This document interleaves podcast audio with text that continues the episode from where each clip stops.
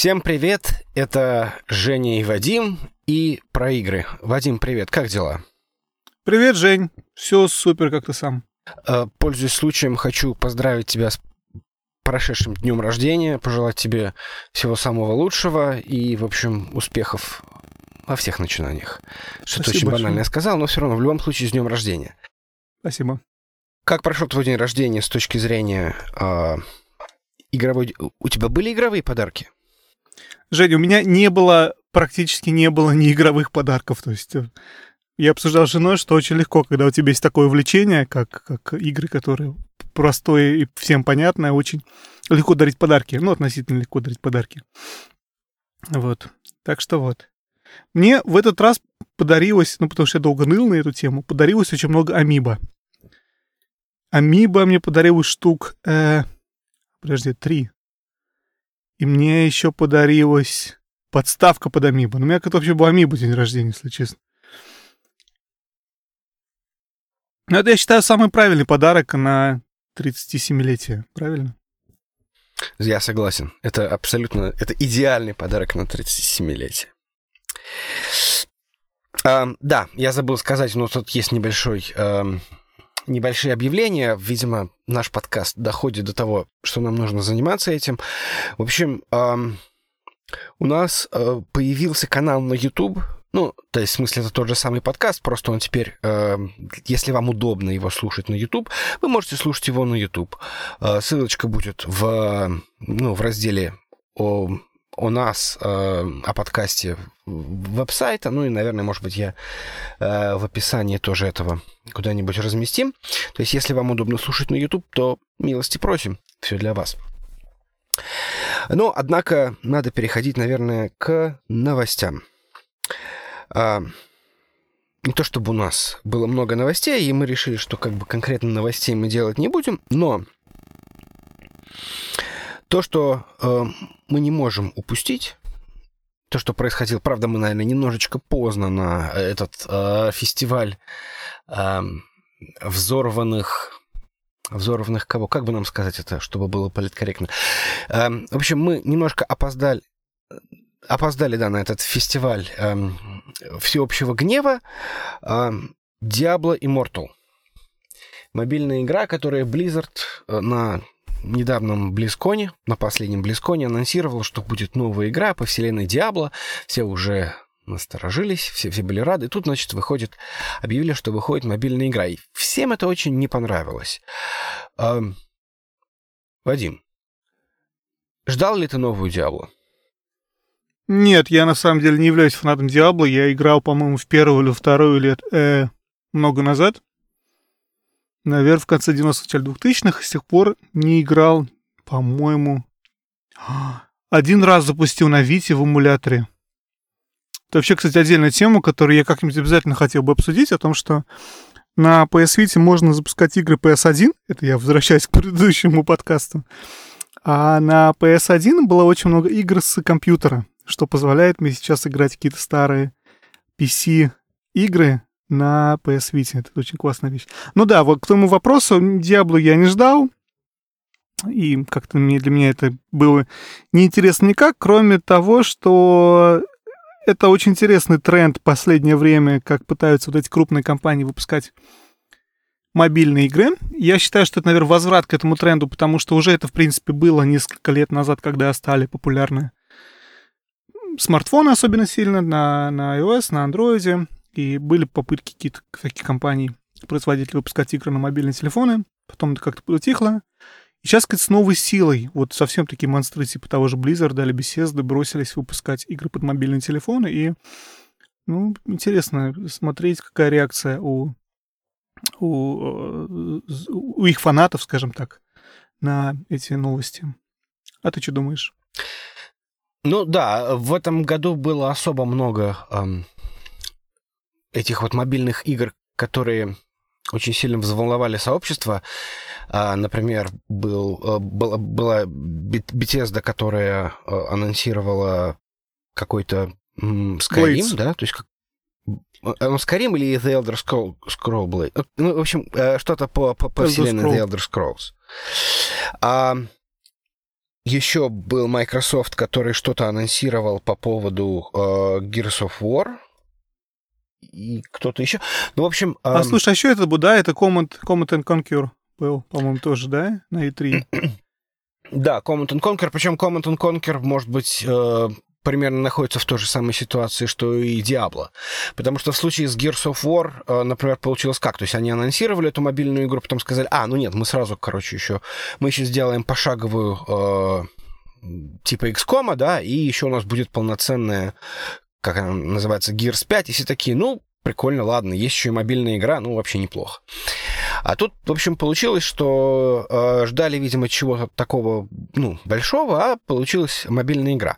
Но э, я в данном случае хочу поиграть немножко в адвоката дьявола.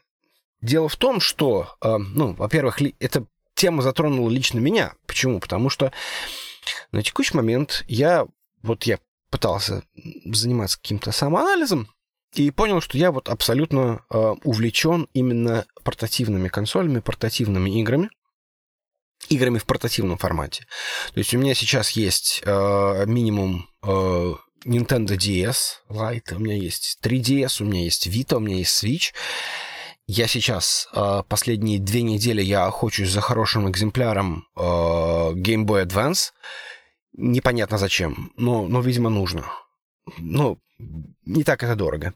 Так вот, и я понял, что корни вот этого увлечения, они находятся исключительно, ну не исключительно, а вот в мобильных играх. И мне есть что по этому поводу сказать. Мне есть какой-то, ну, в какой-то мере желание даже защитить мобильные игры. А, Вадим, ты играешь на мобильном теле... на сотовом телефоне? А, вопрос сложный. То есть, да, я иногда играю на мобильном телефоне, но я, как ни странно, совершенно никак не отношусь серьезно к мобильным играм. Был какой-то момент, опять же, сколько-то лет назад, когда действительно казалось, что мобильный телефон это одно из самых лучших, возможно, будет устройств для игр, что вот все двигается к этому направлению. Это тогда, когда, собственно, Sony, например, решила, что она больше не будет выпускать новую версию Vita, потому что они приняли решение, что ну зачем, люди больше не будут покупать портативные консоли, все будет на мобильных телефонах. А, тогда же Apple, я помню, строила свою презентацию какого-то iPhone того времени, я уже не помню его номер, исходя из той э, идеи, что вот это вот новое, вот это новое игровое устройство, там, что якобы у него там мощность такая же, как у игровых консолей того времени, это было до выхода, по-моему, Куренджена и что э, вот, вот это вот то устройство, на котором все будут скоро играть, в общем-то, ничего больше не надо. И мне тогда искренне казалось, что так и есть. Вот тогда я играл в мобильные игры более-менее. Но потом, спустя время, и как-то у меня очень четко прошло разделение между играми, играми нашими, геймерскими, и играми на мобильных телефонах. Хотя при этом игры пересекаются очень много. То есть очень много игр, которые э, выпускаются и на компьютеры, на консоли, и на мобильный телефон совершенно одинаковые. Недавно вот вышло к слову, недавно вышло к слову а, одна из моих любимых, на самом деле, игр — это Stardew Valley. Stardew Valley. А, это ферм-симулятор. Ферм-симулятор, как правильно сказать. Ну, не суть. Вышел на мобильный телефон и сразу же купил. Я, в принципе, жду, на самом деле, а, беседу с Blades. Но это скорее так. Я не отношусь к этому серьезно. Вот, наверное, самое, самое правильное такое бы термин. Я никогда не поставлю в один ряд игру на 3DS, игру на Vita и игру на мобильном телефоне. Хотя это будет одна и та же игра. Но как-то вот... Я даже не могу объяснить причину, почему. Возможно, из-за отсутствия э, хардварных кнопок. Возможно, Скорее всего, наверное, потому что я считаю телефон консюмерским продуктом, и он у меня не вписывается вот в какую-то мою парадигму э, хардварного гейминга. Наверное, так. Несмотря на то, что, наверное, глуповато звучит такое объяснение.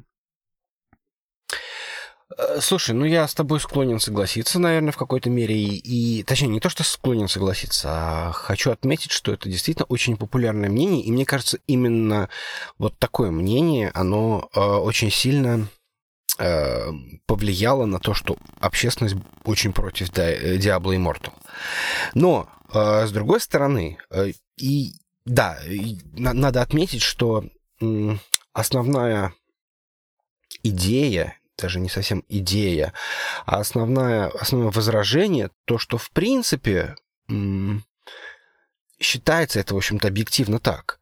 А, мобильный телефон — это самая дешевая игровая, игровая платформа. То есть надо сказать это так. Потому что э, мобильный телефон есть, ну, в общем-то, у всех. И так или... Не, ну, понятное дело, что там есть разные игры с разным уровнем графики, и не всякий, э, условно говоря, Xiaomi за 6 тысяч рублей сможет запустить какую-то новую современную игру, которая предполагается, что должна работать там на шести ядрах. Но в целом э, мобильный телефон есть у гораздо, ну, ну, достаточно достойный мобильный телефон, смартфон, есть у достаточно, достаточно большого количества людей, и это количество явно больше, чем то количество людей, которые обладают, ну, которые просто на вообще играют. И, ну, это, это первое. А второе, почему все не очень серьезно относятся к игре на мобильном телефоне. Что если ты заходишь в что в Play Store, что в App Store, и ты смотришь на категорию игры, и тебе показывают то, что вызывает, ну, некоторую усмешку у м, таких более хардкорных геймеров. И это, в общем-то, объяснимо, потому что там игры, которые рассчитаны на, опять же, на более казуального, более... М, более более неискушенного игрока. А, это игры, которые предполагаются играть там в метро, э, одним тапом, двумя тапами. Они, в общем-то, сделаны по очень интересным... Там, там, там очень много чего интересного с точки зрения геймдизайна. Если на них смотреть и пытаться их разобрать с точки зрения там каких-то теорий геймдизайна, там все очень круто. То есть там, там безумно короткий дофаминовый цикл. То есть если какая-нибудь классическая игра про какие-нибудь шарики, там взрывается все, и какие-то страшные комбо крутятся каждый, каждый тап. То есть ты каждый раз там убираешь по пол экрана, и, ты думаешь, блин, какой я крутой, как мне везет, как я, как, как я умно и хорошо играю. Но в любом случае... Э... Не совсем знаю, что ты говоришь про шарики. Сори, перебиваю тебя. Ну да, я согласен с тобой на самом деле, что, что есть вот эта вот репутация у игр мобильных на мобильном телефоне. Да, наверное, просто, наверное, ты очень... Ты не так много видишь этих людей, потому что я-то этих людей вижу каждый день практически. То есть каждый день, когда я езжу на работу, я захожу в метро, и я вижу людей, которые играют вот там в какой-то Candy Crush или что-то такое, играют... Ну, то есть я, я там за этими тенденциями мобильных игр я вот так вот слежу и наблюдаю по, там последние там лет, может быть, 8. То есть, э, условно говоря, там... Ну, не, не 8, не 8. 6. Вот, то есть там 6 лет назад все играли в Subway Surfers, э, сейчас все играют в какую-то, я не помню, какая-то штука, которая, где много-много, типа как Арканоид, только, только там много таких шариков. Я не знаю, как это, как, это, как это писать. Их на самом деле тоже масса клонов. Масса. Э, я иногда тоже такое пробую, но, э, скажем так, это не то, что, чем я застреваю. И со временем, но при этом, со временем я научился находить интересные игры. И мобильный телефон — это на самом деле отличная, отличная платформа для игр. Во-первых, на мобильный телефон выходит очень много инди.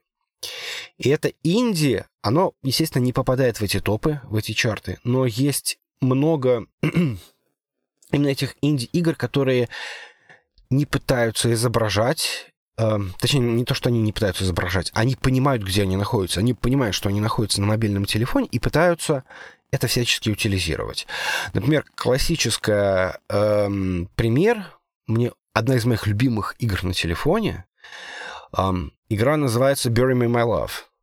Это игра, ну, наверное, можно сказать, что это в какой-то мере э, новелла, может быть, не знаю, как это описать.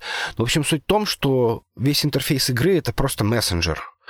И это действительно такая очень э, трогательная история про э, семью, которая из, э, семью из Сирии.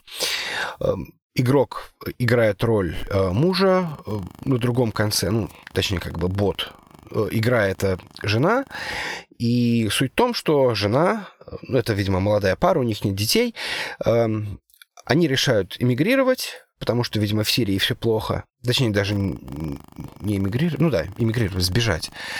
И, соответственно, они, ну, в смысле, она, она едет вперед, он остается, и, соответственно, вот вы общаетесь, и э, ты можешь давать советы, там, как-то влиять на те решения, которые вы, выберет э, жена, я не помню, как ее зовут. Суть в том, что это очень интересная игра, правда. То есть я проходил ее раза, наверное, три или четыре. Ее она очень интересно сделана в том плане, что ты в нее играешь вот не просто непрерывно, а это, ну, в смысле, просто работает как мессенджер. То есть ты от, ответил на какое-то сообщение, там, она сказала, что я тебе потом напишу. И там написал тебе там через там два дня. Это реально такой вот прям... Там были какие-то моменты, когда э, просто он отвечает через два дня. И ты все эти два дня... Ну, что с ней происходит, да? То есть ты как бы, как бы нервничаешь. То есть суть в том, что это, в общем-то, игра. Там 27 финалов. Там графи... ну, как бы графические средства, они в какой-то мере, ну, вообще никакие, да, то есть это просто интерфейс типа Телеграма. Но при этом это безумно интересно сделанная игра. И это именно что игра. Эм... У тебя есть такие примеры, Вадим?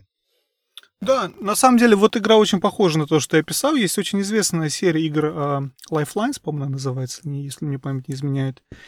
Суть примерно такая же. Там у тебя uh, попадает космонавт на какую-то неизвестную планету, и, в общем-то, такого уровня марсианина, а, я про кино сейчас говорю. И он на этой неизвестной я не помню, сам какая планета, может, она известная, но он, грубо, находит какой-то интерфейс, который позволяет ему общаться с тобой. И ты, он не знает, кто ты, то есть он как-то смог связаться, значит, с Землей, и вот с тобой общается, задает тебе вопросы. Это такая же абсолютная идея, такая же, такой же, как это правильно сказать, асинхронный не синхронный, не знаю, как хорошее слово, ну такой же, в общем, геймплей, геймплей, по сути. И что было интересно, я игру узнал, когда на самом деле у меня появились Apple Watch, и я узнал именно как игру для Apple Watch, потому что для Apple Watch это идеальный формат, когда у тебя никакой графики нет, тебе приходит какой-то текст, у тебя какие-то варианты ответов, ты там прокрутил а, колесиком на часах, выбрал, и все, и там следующее у тебя там может быть через два часа или там через день. Опять же, можно играть на телефоне, но, в общем, довольно интересная концепция, соглашусь. Еще интересные игры э, можно выделить, например, мы с тобой обсуждали Dark Room, по-моему, в свое время, да? Да, Dark Room отлично, это явно, явный инди-хит. Он, правда, как бы... Ну да, э, он, правда, безусловно, э, э, клон там другой игры, не помню, как она называлась, Кэнди что-то там которая была просто как, как, как веб-сайт. Но все равно, в любом случае, это от, отличная, отличная игра. Ну, я не назвал бы ее клоном, а, слушай, Кэнди, Кэнди... Я забыл совершенно название. Я знаю, о чем ты говоришь. Но, да, да, я соглашусь. Это игры какой-то из одной серии, наверное. Интересный момент, кстати, возвращаясь к мобильным играм и что в них э, не так, я задумался, что очень много игр, которые выходят а, с названиями, с трейдмарками игр других, которые ты можешь любить. А, пример, например, для меня таким примером были игры типа SimCity или даже тот же Sims. Не то, что я был большим фанатом Sims, но когда ты запускаешь тот же там SimCity, например, да, который мне нравится очень как стратегия, и надеешься увидеть ту стратегию, которую ты привык играть на компьютере, и обнаруживаешь вот эту классическую деньги, деньговыманивалку, в которой надо ждать какое-то время, собирать что-то там. Если хочешь ускорить, заплати реальные деньги. Это классический какой-то, вот я не помню, как называется жанр этих всех времен игр. Но это так портит репутацию вообще мобильного телефона как платформы. А, как-то так. Иногда бывает успешно, на самом деле, игры, как тот же Fallout Shelter. Fallout Shelter одна из, наверное, лучших игр, игр последнего времени, с которой я с удовольствием, в общем-то, играл. И, э, то есть она в целом не имеет ничего общего к Fallout, если говорить, да, по чесноку, ну, кроме там мира какого-то.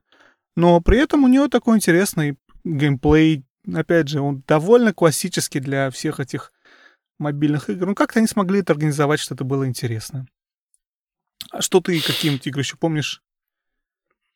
Э, ну да, то есть я, кстати, хотел рассказать, да, я играл в одну эту игру, я не знаю, как их назвать, это они называются, в принципе, стратегии, э, ну, как они, типа стратегии, э, мобильные стратегии, и, откровенно говоря, э, родоначальником, можно сказать, что они все клоны э, игры, которая называлась Clash of Clans.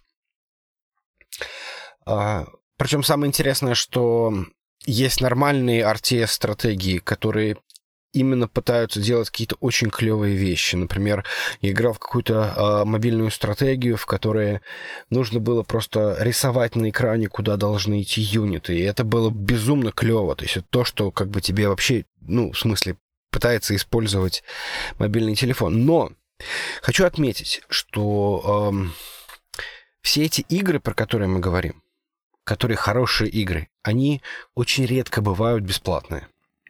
То есть в большинстве случаев они стоят денег. Причем зачастую они стоят даже достаточно приличных денег. А, например, вот я посмотрел ревью одного из... Э, есть такой э, блог, называется GamerRank, GamerRank X, и они делают там раз, по-моему, в месяц, там, типа, лучшие игры э, для, мобиль... ну, для мобильной платформы. Я очень был удивлен, что они это делают, что кто-то этим занимается. Такой вроде как, типа, серьезный, как бы, игровой канал. Вот они занимаются этим. Я посмотрел, что там было. Там, э, там в списке есть, например, Marinian Tavern Story, Patty and the Hungry God. Э, оно стоит э, 7 баксов. Ее можно купить также в PlayStation Store, и она запускается на свече. Ну, просто вот она еще выходит, соответственно, на мобильном телефоне. Это 7 долларов. Reigns — это Reigns Game of Thrones Edition какая-то. Это тоже такая очень хорошая индюшатина, в которой ты просто делаешь выбор такой, типа, как Тиндер. Я, правда, небольшой специалист по Тиндеру, но как они это описывают. То есть ты, ты типа постоянно делаешь выбор да, нет, как бы. Э, и, и в связи с этим какая-то какая история разворачивается. 4 бакса. А, дальше. Порт с 3DS игры по названием Monster Hunter Stories стоит 20 баксов. И говорят, нормальный порт. Опять же, Stardew Valley 8 баксов. То есть эм, игры, хорошие игры, они в любом случае стоят денег. Если это бесплатная игра, или, не дай бог, написано там in-app purchases, там покупки, внутренние покупки, то это, скорее всего, будет что-то очень плохое. Ага. Самое забавное, что я играл в одну из таких игр. Играл, наверное, где-то месяц, наверное, три или четыре. И закончилось все тем, что э, мне нужно было уже столько времени ждать, что я просто забыл заходить в эту игру. И, в общем, игра, как та самая унтер-офицерская вдова, сама себя выпорола. То есть я просто забыл заходить в эту игру, и в итоге, в общем-то, просто перестал играть. Просто потому что, ну да, то есть мне нужно было там зайти через три дня. Ну, через три дня я... Кто, кто об этом вспомнит, что нужно там через три дня зайти? А до этого мне там делать особо нечего. И, в общем, да. А, бывают, опять же, кстати, очень неплохие переиздания а, старых игр. Причем самое интересное, что некоторые из них неплохо адаптируются. Например, есть Heroes of Might and Magic, э, по-моему, третья часть, э, которую Ubisoft переиздавал для мобильных телефонов. Они там чуть-чуть не доработали, то есть там получился такой немножко мелковатый интерфейс. Наверное, на iPad это было бы хорошо, на мобильном телефоне чуть-чуть, может быть, мелковато. Есть XCOM, есть... Э, что еще? Есть, кстати, баннер сага, но мы это положим на стек, потому что нужно... Ну, в смысле, про баннер сагу у меня есть отдельный, э, отдельный разговор.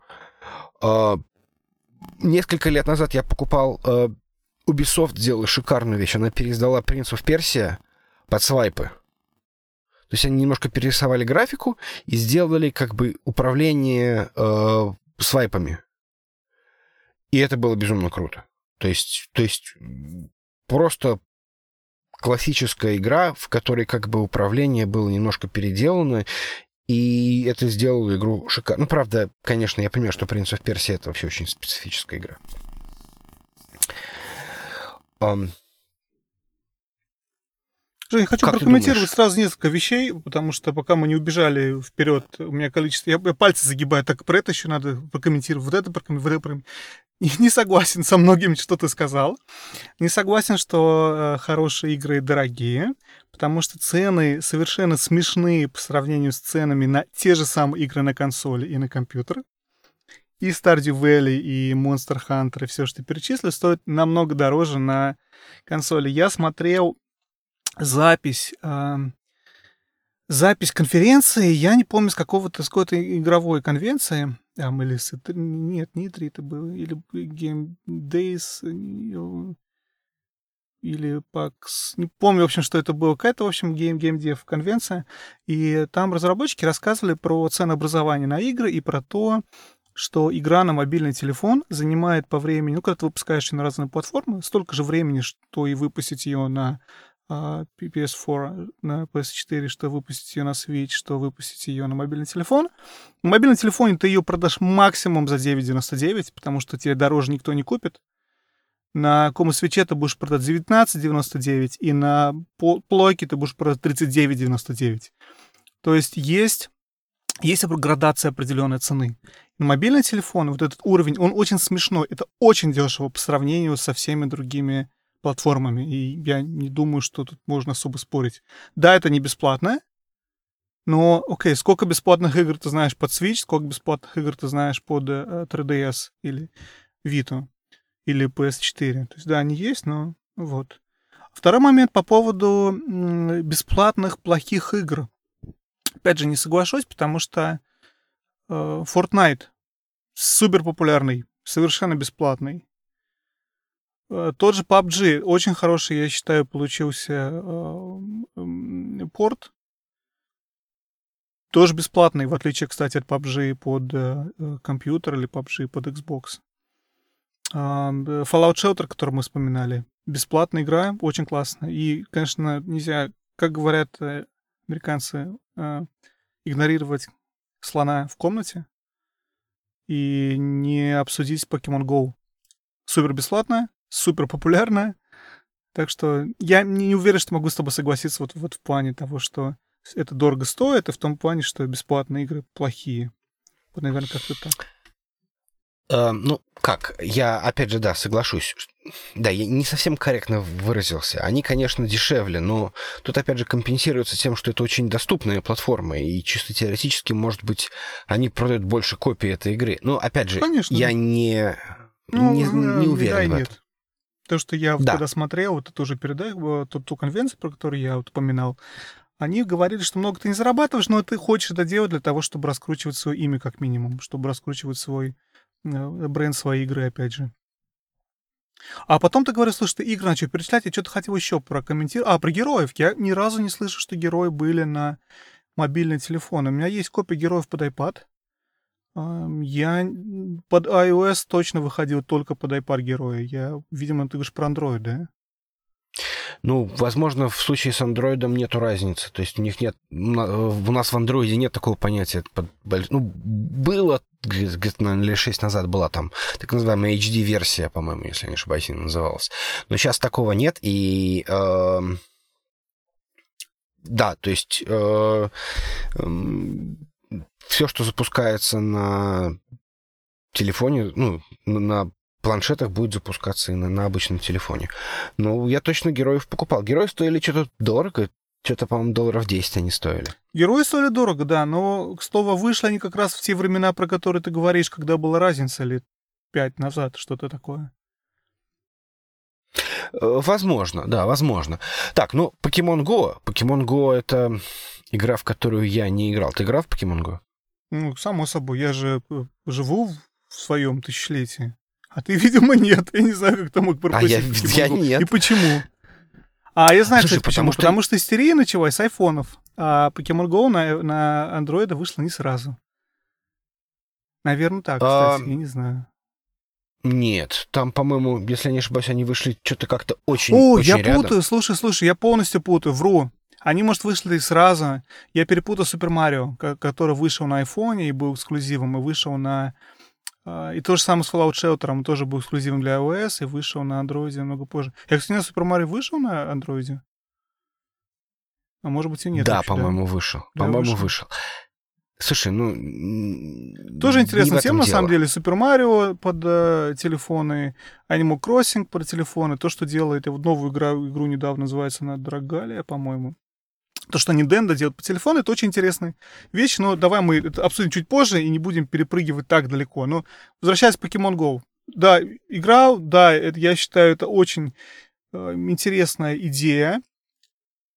Меня, конечно, поразило, как и всех поразило то, насколько это захватило мир. Непонятно почему, ну, вот, вот так вот, да. То есть я не уверен даже, что разработчики действительно ждали такого успеха. С другой стороны, а как называется платформа, на которой была основана, я забыл название. До Э, Pokemon платформа? Ну, Нет, подожди, Go, я, я, я не играл в, я не играл в Pokemon Go в, А, по Ингресс, простой Ингресс, причине. я вспомнил. Да, потому что я играл в Ингресс. Я играл в Ингресс, это было, э, это было долго, ну, ну, в смысле, как бы для меня это было... э, у меня не было никакой связи с покемонами, то есть я не играл ни в одну и- игру про покемонов э, в- ни в детстве, никогда.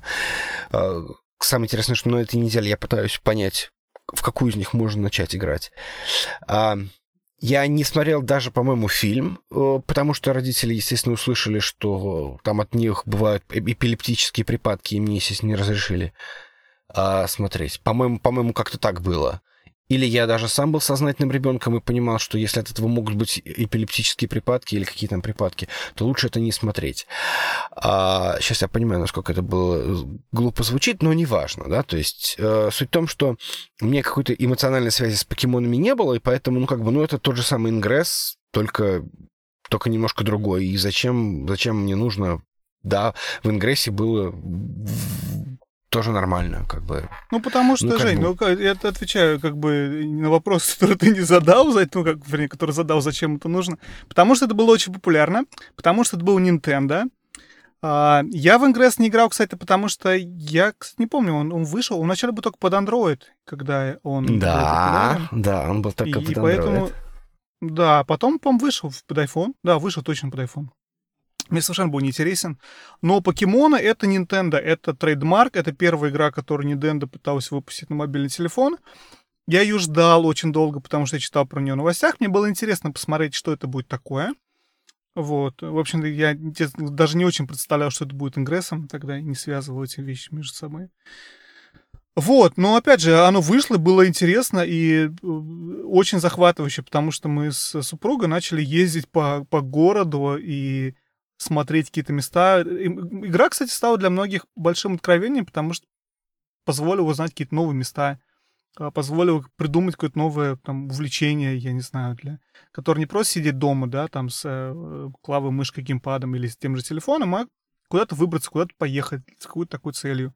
Пусть даже выдуманной, но она заставляет тебя двигаться, заставляет тебя общаться. То есть это был очень интересный тоже момент для общения, что из того, что эта тема, которая была супер популярна, ты подъезжаешь к заправке, достаешь телефон там и пытаешься смотреть покемон. Опять же, я говорю про самое начало, да, а, этой всей истерии. Приезжают какие-то люди, э, тоже заправляться, видишь, что играют, начинают с тобой обсуждать, кого ты поймал, а я вот этого поймал. И вот это такая, такая потрясающая вещь вот в этом плане, вот в социальном таком плане. Не в том социальном, когда вы все играете в Battlefield, например, там, или, я не знаю, в какую-то игру, и общаетесь а, между собой, а когда это вообще совершенно рандомно, случайно люди на улице, не с которыми ты там в какую-то объединяешься в партию, в PlayStation там, или я не знаю где, да. Вот, вот это мне показалось очень любопытным а, концепт. А вот про то, что ты говоришь, про то, что очень много людей, которые играли в Pokemon Go, не знали никогда про этих покемонов, которые были на геймбое. Многие из людей, которые играли или все еще играют в Pokemon Go, а, родились после того, как все уже забыли про покемонов. Так что я не, не стал бы связывать вот эту вот популярность игры. Но я понимаю, если ты играл там в Ingress, наигрался, и, ну, наверное, может быть, было не так интересно играть то же самое с другими текстурами. Ну, в общем, да. Не, ну, кстати, кстати, эм, они были в некотором роде разные, и, возможно, покемон был... э, Покемоны зашли, почему? Они были гораздо более заточены на индивидуального игрока, потому что в случае с э, Ингрессом там же было как? Там было две фракции, и там боролись две фракции. То есть Здесь, в покемонах такого покемонах нет. три фракции, там, там все то же самое, я тебе сразу говорю. Та же там Да, борьба да. за места, также там оттяпывание. Ну, там все очень, очень похоже. Ну, то есть, э, я как бы тут в случае с ингрессом, то есть ты, ты пытался каким-то образом общаться с каким-то местным комьюнити, пытался найти, там, я не знаю, людей, которые э, занимаются тем же самым, ездить в какие-то рейды, захватывать, э, захватывать какие-то куски. Ну, в общем, это, в принципе, было, наверное, в какой-то мере... Ну, но, но это было такое, это, это было гораздо более эм, гиковское, что ли. Наверное, как-то вот так вот. Хочу еще отметить про Pokemon Go, что я продолжаю видеть кучу людей, которые продолжают играть. Да, кстати, меня тоже это удивляет. Э, довольно поразительно, потому что для меня это э, пришло и ушло, такое явление социальное. Но действительно видишь людей, продолжают играть, и это, это поразительно. Вот это действительно поразительно. Ну, давай дальше продолжим, наверное, про, про все-таки мобильные игры. Еще что-то хотел бы ты отметить, какую-нибудь еще игру?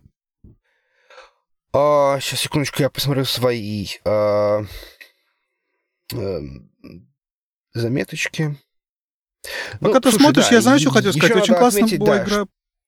Ой, сори, извини. Я хотел сказать, что очень классно было вспомнить серия игр под... Ну, точно под iPhone, если я, опять же, не знаю а, Android. А, эта игра, игра называется Room. Там Room 1, Room 2, Room 3. Это такие... Что-то типа даже не, не знаю, как сказать, головоломки, квесты, то есть ты там, э, у тебя есть, например, какое-то некое устройство, ты можешь его крутить налево-направо, э, ну, тапами, вернее, свайпами, да, и там открывать, э, даже не устройство, это очень сложная шкатулка, например, и ты в ней находишь какой-то там, вот с какой-то стороны пока крутишь, находишь какой-то там микрокнопочку, нее нажимаешь, она открывается, там что-то еще какой-то элемент. И, грубо говоря, ты вот это все крутишь, вертишь, открываешь, закрываешь, и у тебя какая-то там история происходит, у тебя много всяких предметов. Очень классная игра, очень захватывает. Вот хотел ее отметить. Но, извини, я перебил, ты начал говорить про что-то в своем списке. Ты будешь удивлен, но я как раз хотел сказать про Рум, да. То есть Рум это, безусловно, один из этих. Ну, кстати, надо отметить, что да, то есть головоломки гораздо лучше заходят именно на мобильных телефонах. Опять же, мне кажется, это связано с тем, что э, головоломки, как ни странно, это более такой э, более такой казуальный формат. То есть люди, его проще продать, его проще объяснить людям, что с этим делать. С этим вот можно потыкаться где-то вот 15 минут в, э, пока ты едешь в метро.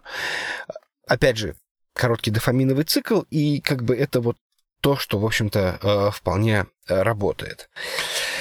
Но вообще, откровенно говоря, надо сказать, что мы немножко засиделись на этой теме. Вот. А, Вадим, расскажи, пожалуйста, во что ты играл за отчетный период? Это две недели. За отчетный период, Евгений, я не успел поиграть, мало что успел поиграть на самом деле, потому что я что-то совершенно загнался на том, что близится Black Friday — в этих ваших Соединенных Штатах, и пора мне менять телевизор. Не все согласны в моей семье, что мне пора менять телевизор. Дело в том, что в прошлом году у меня появилась Xbox One X, и Xbox One X, одна из главных его, как известно, достоинств, это в том, что он умеет делать 4К контент, классный, крутой, с HDR, со всеми вещами. Но в том году я решил, что рановато еще покупать 4К телевизор, я тут подожду годик, и вот на следующий Black Friday, в общем-то, и куплю. Вот следующий Black Friday подошел, и я тут начал разбираться, в общем-то, что мне купить. Я не знаю, мы готовы это сейчас обсуждать или все-таки про игры? Ну, слушай, про железо тоже всегда приятно поговорить. Только моя проблема в том, что я не готов поддержать этот разговор. Ну, будем откровенны. И вот я, у меня есть некоторые вещи, по которым я очень сильно болею, например, там какие-то там наушники, звук и всякое такое. Вот в плане видео я, конечно, отличаю ретину от неретины в случае макбуков, но, в принципе, я даже получив 4К телевизор, купив 4К телевизор в прошлом году, я, конечно, вижу разницу между предыдущим TFT, э, TFT телевизором и вот этим новым LED, который 4К. Он, конечно, он получше. Но вплоть до того, что купив PlayStation 4 Pro и до этого играв в PlayStation просто 4, я не очень вижу разницу между 4К, 4К и не 4К. Поэтому я, видимо, очень неискушенный в этом вопросе. Поэтому доложи, пожалуйста, доложи. Расскажи, что надо покупать, чтобы вот было хорошо. Ну, на самом деле, здесь такой интересный момент, что это известный факт, что в реальности перехода, когда бы переход от стандартного разрешения, скажем так, на DVD разрешение на HD, это был очень большой скачок. И для... Это было очень заметно, это была очень легко продаваемая вещь. Это можно было пройти, о, вот это вот HD, это, это вообще другое. Тем более, когда это было 1080p а не вот этот промежуточный 720p. В любом случае, четкая картинка, четкая графика, э, цифровой стандарт, в общем-то, это хорошо продавалось. Переход на 4К практически незаметен. То есть, если ты почитаешь большинство каких-то там посмотришь ревьюеров и людей, которые занимаются профессиональным ревью-телевизором, 4К, ну не то чтобы это маркетинговый ход, но это близко к этому. 4К реально заметно, когда у тебя большой экран. Потому что если ты... Э, есть стандартные вот это принципы того, размер телевизора должен соответствовать какой-то там... Ну, диагональ телевизора должна соответствовать, не помню, там... Ой, что-то расстояние телевизора до тебя должно быть полторы диагонали или полторы-две диагонали. Ну, есть вот это правило, каков должен быть размер телевизора, чтобы у тебя он нормальная картинка в, в области зрения э, помещалась. И если этим правилом пользоваться, то 4К видно не будет разницы между с HD. Будет разница, если взять телевизор больше, чем он должен быть. И, в общем-то, то, что сейчас популярно, и то, что сейчас делают люди. Главная вещь, на самом деле, это не 4К, скажу так, в современных телевизорах. Главная вещь, по крайней мере для меня, и то, что я много читал, это цвет, цветовая гамма, это возможность, это HDR, это возможность показывать цвета. Это, это яркость, это то, какую яркость может себя производить. Ну, в общем, HDR, на самом деле, это главный такой вот э, прыжок, который, опять же, не уверен, что все его заметят. Но если у тебя хороший телевизор, который умеет очень хорошо HDR показывать, то разницу не заметить, не, не, скажем так, не заметить будет трудно. Вот. Чем, что знаешь про HDR? Чем думаешь об этом? У тебя HDR телевизор? У меня HDR-телевизор, но я подозреваю, что это не настоящий HDR. HDR — это какая-то эмуляция HDR. У меня LG, но он стоил как бы, что-то я не помню, там долларов 350 за 50 дюймов.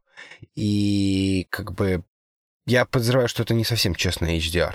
Ну, там действительно картинка какая-то более такая яркая, э, когда... Как...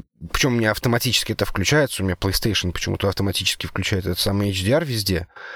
Ну, в общем, наверное, наверное, оно действительно того как-то стоит. И, ну, опять же, я, я, я видимо, очень неискушенный в этом вопросе.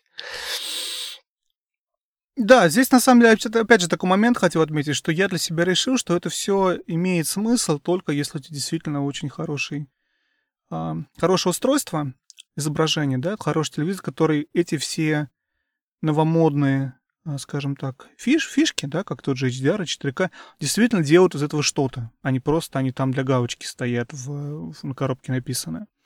И два телевизора остановил, сейчас пытаюсь вот выбрать между ними. Это OLED э, лыжи и Q, QLED, Q9, Q9 Samsung.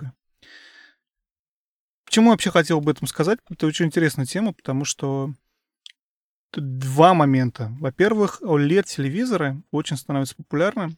Я не знаю, будет ли это интересно слушать нашим э, слушателям, но тем не менее. Вкратце скажу, OLED очень популярен, потому что OLED позволяет тебе делать абсолютно настоящий черный цвет.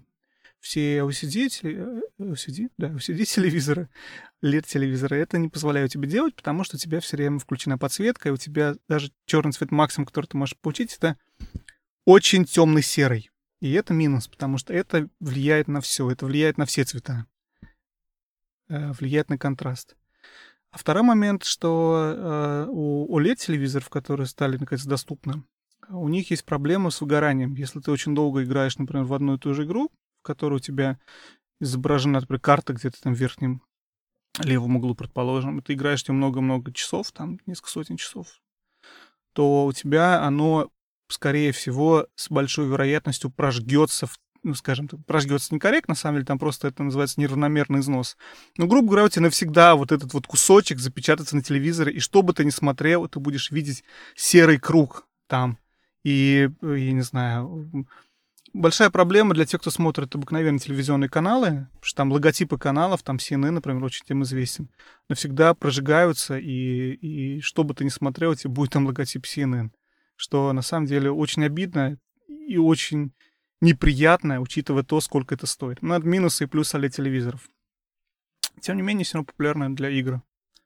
Но ведь игры разные. То есть, соответственно, ты сначала прожег э, в этом в этом углу ты прожег карту, а потом ты прожег карту в другом углу, и, соответственно, оно постепенно начинает как-то... Оно тоже равномерно изнашивается. Просто если ты играешь в одну игру там 600 часов, то, наверное, действительно это проблема. Но мне кажется, поскольку игры меняются, у тебя начнут изнашиваться другие области, и будет просто равномерный износ. В целом так да, так и есть. Ты правильно, ты правильно говоришь, на самом деле, так действительно есть, и там сейчас рейтинг, Artings, э, ratings.com проводит большой тест на эту тему. Но э, в целом так и есть, что у тебя, в принципе, хоть как-то, хоть где-то он равномерный. Проблема в том, что больше всего заметно, когда у тебя uh, solid color, когда ты просто какого-то одного цвета. Люди жалуются, например, в, в интерфейсе того же Xbox, он тебе просто на сером фоне вот эти вот квадратики, да? И когда ты открываешь этот интерфейс, ты видишь вот эти вот, вот, эти вот э, неровности, вот это вот. И для кому-то все равно, кого-то это раздражает. В принципе, даже этот прожженный логотип канала при просмотре обычного видео может быть не так заметен кому-то. Но для кого-то это просто no-no. Не, ну, понятное дело, ты ты отдаешь почти там 3000 долларов или сколько там за такое устройство, и у тебя, значит, там через некоторое время у тебя будет какой-то бракован, якобы, ну, не, не бракованный, но такой дефект на экране. Это действительно не очень приятно. Хотел сказать, Женя, быстро тогда еще про второй телевизор, э, раз речь зашла. Это очень интересная вещь, потому что Samsung выпустил телевизор, у которого черный очень близок к OLED, называется Q9N, он э, Q9F, sorry, Q9FN, да, очень хороший глубокий черный, очень высокий, высокий запас, э, высокий контраст, очень высокая яркость, до 2000 нит он доходит. Отдельный момент про яркость, кстати, быстро скажу, что один из плюсов, собственно, HDR, это то, что HDR, это то, что у тебя э, должна должна, скажем так, быть поддерживаться высокая, высокая яркость, больше, чем в SDR-телевизорах. Почему это нужно? Потому что у тебя, грубо говоря, диапазон телевизора обычного, да, ограничен там от э, максимально черного, который можешь сделать, до максимально белого. И в этом диапазоне, в общем, ты крутишься. Если тебе надо показать картинку, в которой есть там э, горы, что-то там, и солнце светит, у тебя солнце будет максимально белый, а черная земля там внизу будет максимально черной. HDR позволяет тебе сделать контраст куда больше, и за счет того, что HDR-телевизоры должны поддерживать высокую яркость. У тебя тогда при сохранении цвета земли, скажем так, черного, да, у тебя солнышко, вот это маленькое нарисованное там где-то, да, в картинке, оно будет куда ближе к настоящему солнцу, а не вот... Довольно интересная вещь, да, из основополагающих а, вещей для HDR. Но я хотел не про это сказать, хотел сказать про то, чем же хорош этим Samsung, который я говорю, тем, что в нем появился VRR, Variable Refresh Rate, и в нем появился FreeSync. Для чего это нужно? Это вообще вещь, которая раньше была только в мониторах доступна. Кстати, я не знаю, они вот ее объявили прям недавно на SES недавнем. Но я так понимаю, мониторы уже вышли с фрисинком вовсю, продаются. Ну, в общем, для консольщиков это новый мир. Для ПКшников это, в общем-то, что-то более-менее такое понятное, потому что будет G-Sync от э, NVIDIA, потом FreeSync от AMD. И, грубо говоря, это позволяет тебе, позволяет монитору обновлять картинку с той же частотой, с которой у тебя консоль генерит кадры. Потому что у тебя у... Если задуматься, у тебя у телевизора, например, да, или у монитора, у него есть частота разрешения, например, 60 Гц. А устройство твой консоль или компьютер, да, производит картинку, не, не может на 60, она делает 55. У тебя на 5 Гц картинок не хватает у тебя не равно количество герц количеству PS. Поэтому у тебя надо какую-то картинку, скажем так, показывать два раза. И это создает эффект вот этого заикания какого-то определенного. Что позволяет делать фрисинг? Он позволяет тебе FPS и э, обновление экрана синхронизировать. Если я сделал в эту секунду 55 кадров, у меня телевизор обновит картинку 55 кадров, и это создает эффект плавности.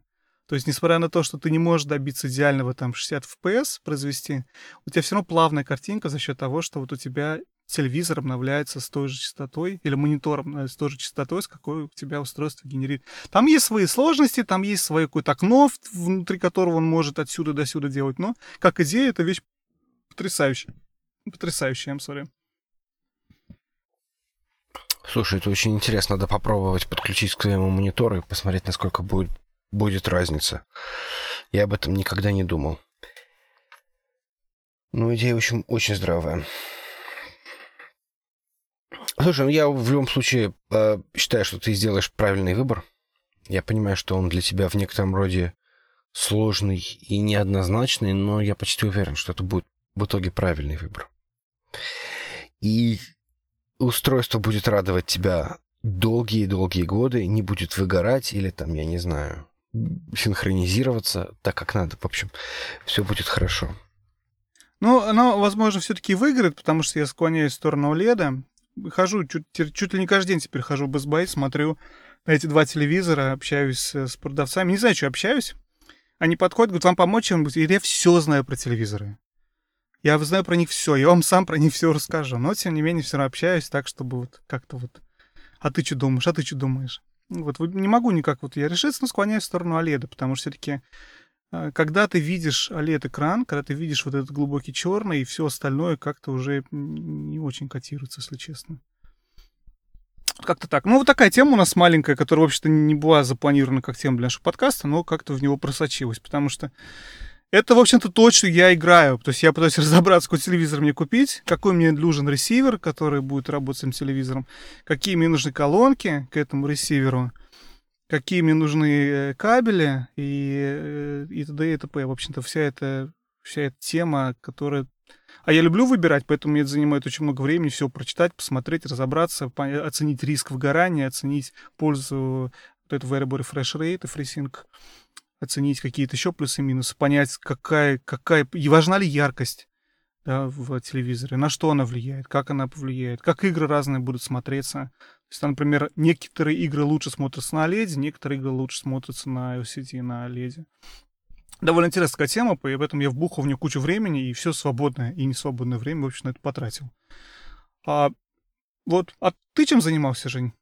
Я, кстати, играл в пару, сори, я играл, кстати, пару игр, но я потом после тебя скажу, и очень много, монолог длинный получился, поэтому ты во что играл? Хорошо, да. Um, я, я играл.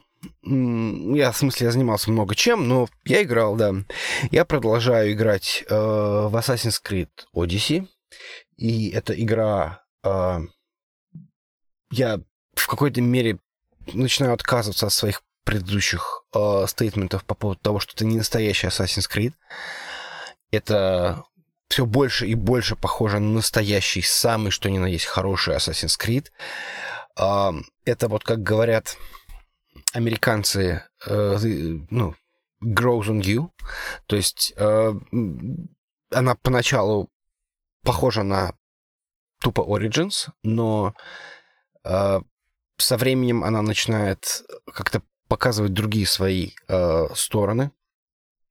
То есть, во-первых, в нее затащили очень много вещей, которые ты уже видел в Assassin's Creed, и которые были, ну, я не знаю, может быть, кого-то они раздражали, но здесь они сделаны не очень плохо. Ну, мне нравится.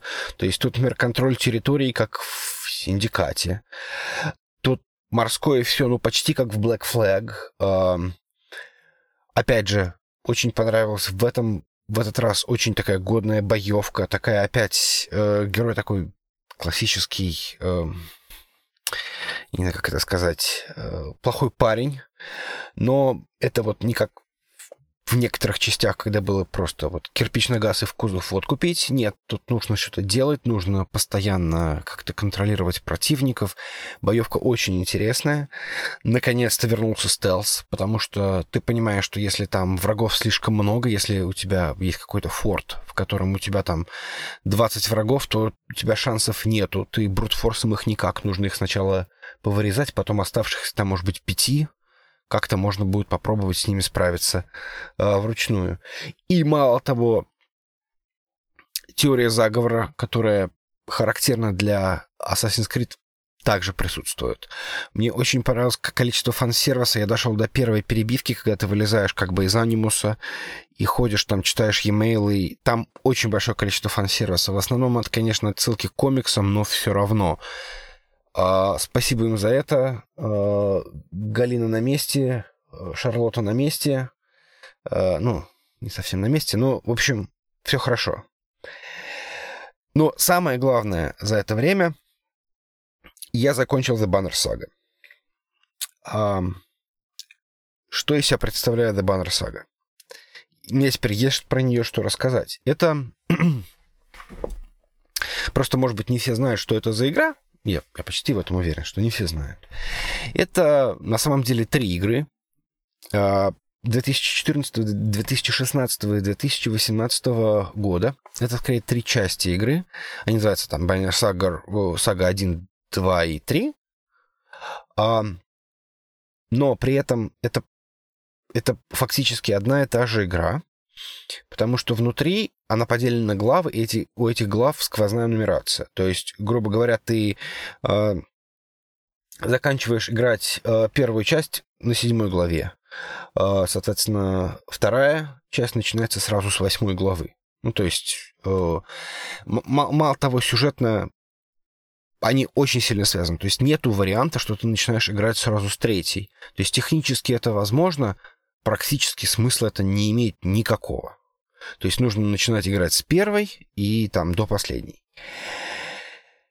Но а, проблема в том, что игры выходили с промежутком в два... на них собирали деньги там на Кикстартере и э, такой э, классический инди, э, несмотря на то, что это выходцы а, из Obsidian, все равно в любом, в любом случае студия называется Stoic, если я не ошибаюсь, и она такая инди-инди. И они выпускали, значит, соответственно, игру раз в два года. И, наверное, это очень сильно помогало игре, потому что если играть в это раз в два года, то все хорошо. А я играл, соответственно, ну и уже теперь любой человек, который просто начнет играть, он будет играть с первой по третью, никаких вот этих вот кулдаунов у него не будет. То есть нужно, ну, закончил вторую, можешь продолжать играть в третью. И вот последние три главы, то есть их всего 22 этих главы. Вот последние три главы я мучился уже просто вот, невозможно. Но вот уже бросить уже просто нельзя. Почему? Потому что есть сюжет. Да, этот сюжет, он идет там самый первый, э, самых первых минут. Мало того, это, наверное, больше книга, да, то есть ты фактически такой, э, может быть, немножко телтейловское повествование, когда ты выбираешь пойти туда или не пойти туда, там, я не знаю, э, отдать кому-то что-то или, или оставить себе. Это, естественно, влияет на то, что кто-то там погибнет, кто-то там выживет. И это, в общем-то, да, там постоянно теряешь э, героев, к которым ты уже в какой-то мере эмоционально прикипел, но э, при этом э, есть ну, опять же, это я не играл никогда в telltale игры, но э, вот очень часто вот в этих вот играх с выбором вот этот вот недостаток, когда ты не понимаешь, вот ты выбрал что-то, и в итоге у тебя кто-то погиб. Причем непонятно, как, как это связано. Ну, то есть иногда, конечно, это очевидно, что если ты кого-то послал там э, в дозор, например, и его там убили, ну, понятно, ну, есть еще какая-то связь. А там вот бывает там типа потрогать камушек или не потрогать камушек. И вот если ты его не потрогаешь, то внезапно кого-то убьют. Или наоборот. Как-то вот не очень. Получается, ну, нужно либо переигрывать, либо смотреть в гайды. Э, не очень приятно. Ну и самая главная претензия у всех э, э, то, что, ну, в игре есть боевая часть. Боевка очень такая нечто среднее между XCOM и Heroes of Might and Magic, то есть такая походовая так, тактическая боевка. В принципе, достаточно интересная, но эм, твои успехи на этом боевом поприще никак не связаны с основным сюжетом. То есть ты можешь проиграть бой, и за исключением там, может быть, двух или трех э, случаев во всей игре, в принципе, ты просто продолжаешь дальше играть. То есть у тебя сюжет продолжается, ничего. Ну, то, да, у тебя раненые бойцы, но раненые герои, но при этом как бы это там определенные пенальти, но в принципе на сюжет это никак не влияет. Ты можешь выиграть, ты можешь проиграть. Получается как-то как-то немножко э, не очень. Мало того, э, в конце, то есть они умудрились этим даже испортить финал. В том плане, что ты можешь проиграть последнюю битву, и все равно у тебя может быть хороший финал. Мало того, э, у тебя три финала, четыре... У меня было четыре финала, я так и не понял, какой из них плохой. То есть вроде как, типа, я посмотрел по гайду, есть один плохой, но я даже не понял, как его вызвать. Все остальное было, в общем-то, ничего. То есть там, знаешь, там очень хороший, ну так, ничего сойдет, и в целом, ну, в принципе, нормально.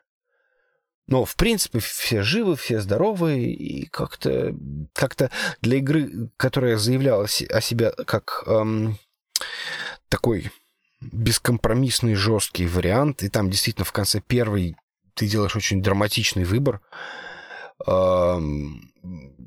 и как-то, в общем, под конец все немножечко ушло.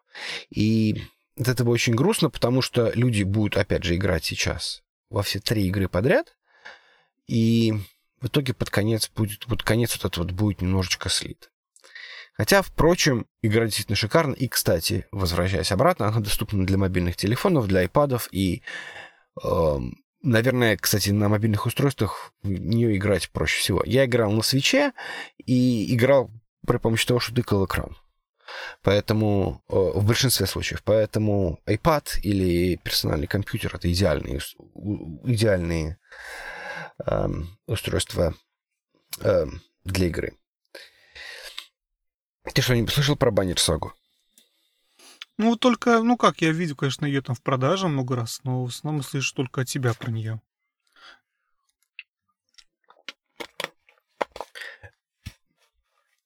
А, ну да, в ней еще... Эм, но, но она еще может быть очень привлекательна тем, что у нее такой очень красивый визуальный стиль. Она сделана в стиле такого мультфильма. И, в общем...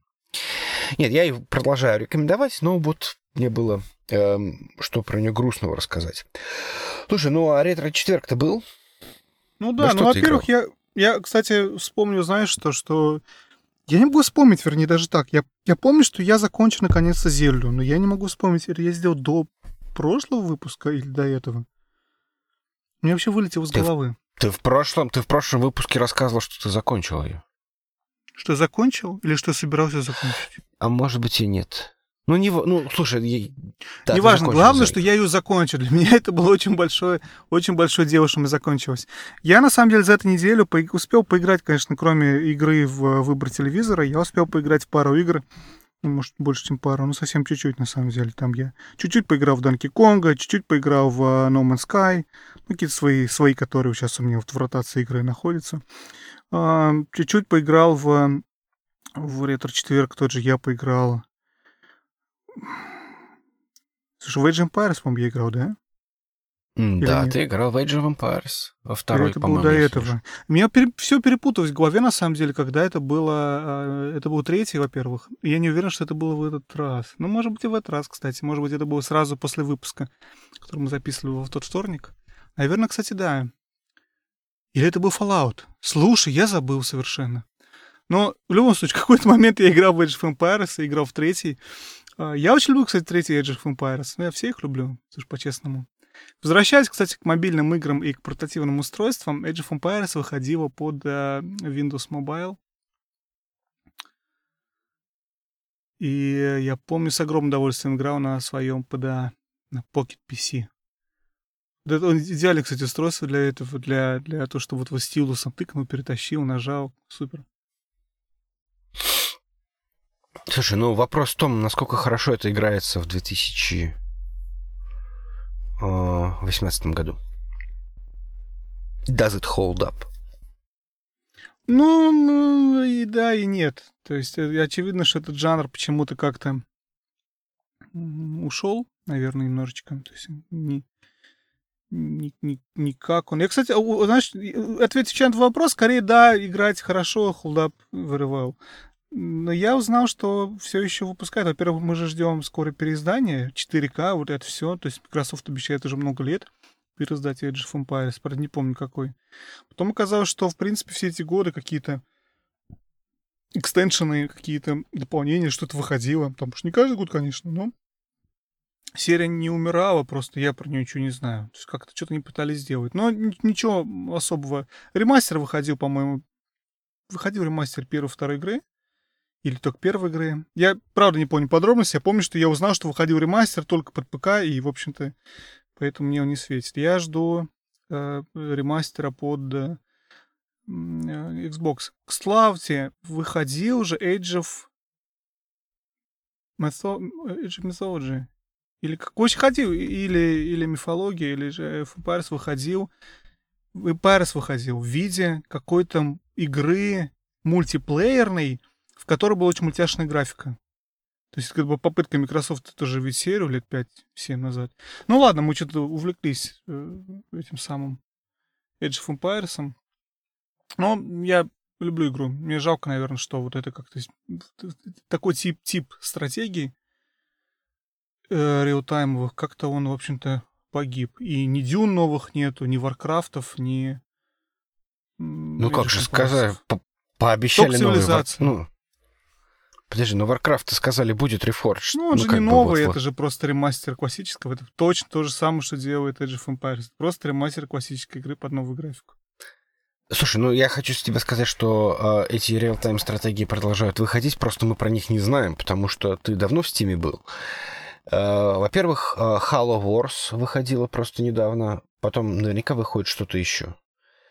Эм, да, ну, ну как-то хотя... не, так, не так массированно, знаешь, вот это отдельная тема, которую мы, может, когда-нибудь обсудим, жанры, которые умерли, потому что есть игры, были в свое время очень популярны, например, а, квесты, то, что называется Adventure Game в английском языке, Adventure Games.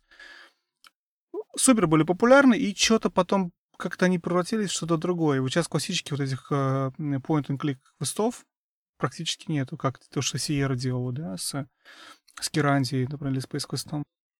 Ну, может быть. Я, соглас... я склонен с тобой не согласиться, но давай это отложим на следующий раз. Да, это хорошая тема.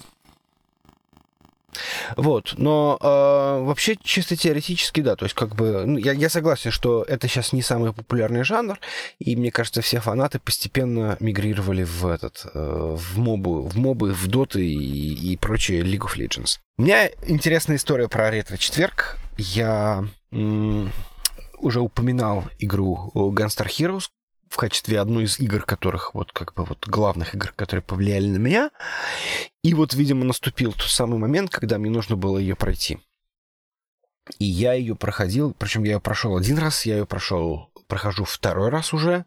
То есть я прошел ее первый раз э, в таком классическом варианте, ну, правда, с сейвами понял, что все, я хочу, короче, пройти ее сейчас без сейвов, но... Э, ну, то есть можно использовать сейвы, но только если случай, если ты просто отходишь. Ну, там нужно выгрузиться и...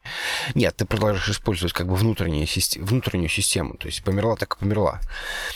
А, мало того, я хочу ее пройти без самонаводящегося оружия, про это надо рассказать отдельно. Мало того, параллельно мне пришел картридж для геймбоя под названием Gunstar Super Heroes. Это, сложно сказать, это даже не совсем порт, это и не совсем продолжение, но это какая-то версия игры для геймбоя с принципиально новой графикой, с принципиально новыми механиками, но некоторые вещи просто позаимствованы из классической игры. Игра 93 -го года э, была в некотором роде революцион, ну, не то что революционный, но считается, она неоднократно попадала в, как я выяснил, в списке там 100 лучших игр э, всемирного наследия, не знаю чего, ЮНЕСКО, не, не ЮНЕСКО. Но э, при этом, как всегда, у таких э, игр э, очень странная судьба. Например, э, бывший продюсер североамериканского подразделения Сеги, его зовут Мак Сенур, он рассказывал, что um, он был продюсером этой игры, и до, до, до него ее заблокировало 12 продюсеров Сеги. То есть у них там было их, видимо, не очень... Ну, в общем, все остальные ее заблокировали. Сказали, что спрайты слишком маленькие. И я сейчас понимаю, что да, это действительно немножко отличается от таких вот игр Сеги э, того времени. Они действительно мелковаты. Я, опять же, сейчас очень сильно удивлен, каким образом я в нее увидел, поиграв в 93-м или 94-м году. Она вышла, и каким-то образом я ее получил в Саратове, простите. Ну, точнее, не получил, но все равно я в нее играл в 93-м году или в 94-м году, то есть фактически в год релиза. И это какой-то совершенно парадоксальный факт. Но при этом для 93-го года это такой эм, классический, очень популярный в то время жанр под названием Run and Gun. То есть, ну, классическим представителем Run and Gun это кто у нас? Metal Slug, Contra. Тут то же самое, в общем-то, бежит герой эм, и стреляет. Но герой очень... Эм, герои очень харизматичные, да, то есть их там два, близнецы, они называются красный, другой называется синий.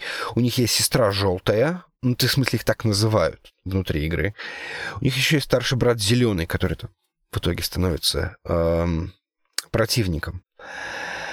Эм, и, опять же, то, чего не было тогда, в, в общем-то, эм, там 14 видов оружия, причем эм, оружие получается путем комбинирования, то есть, условно говоря, берешь самонаводящееся оружие и берешь лазер, у тебя получается самонаводящийся лазер. Ты берешь там, э, там лазер, его совмещаешь, например, с огнеметом, и у тебя там становится очень такой толстый, жирный лазер, который там,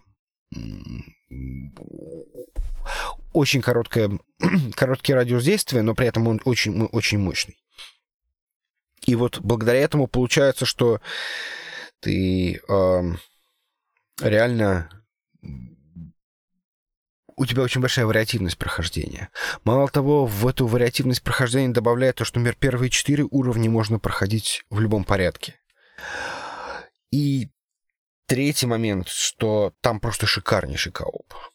То есть получается, что можно как раз именно комбинировать этот тот вариант, что ты один, например, с каким-то очень э, танкуешь вот каким-то устройством, да, э, каким, какой-то вот э, каким-то оружием э, очень мощным ближнего действия, а второй как-то помогает, в, в, отстреливая каких-то особо э, надоедливых товарищей.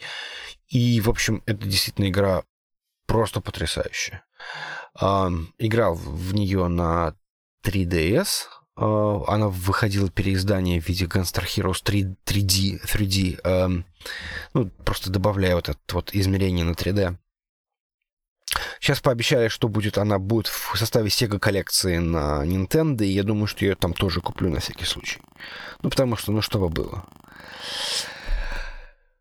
Вот, все-таки я, да, надо было уделить э, внимание этой самой игре.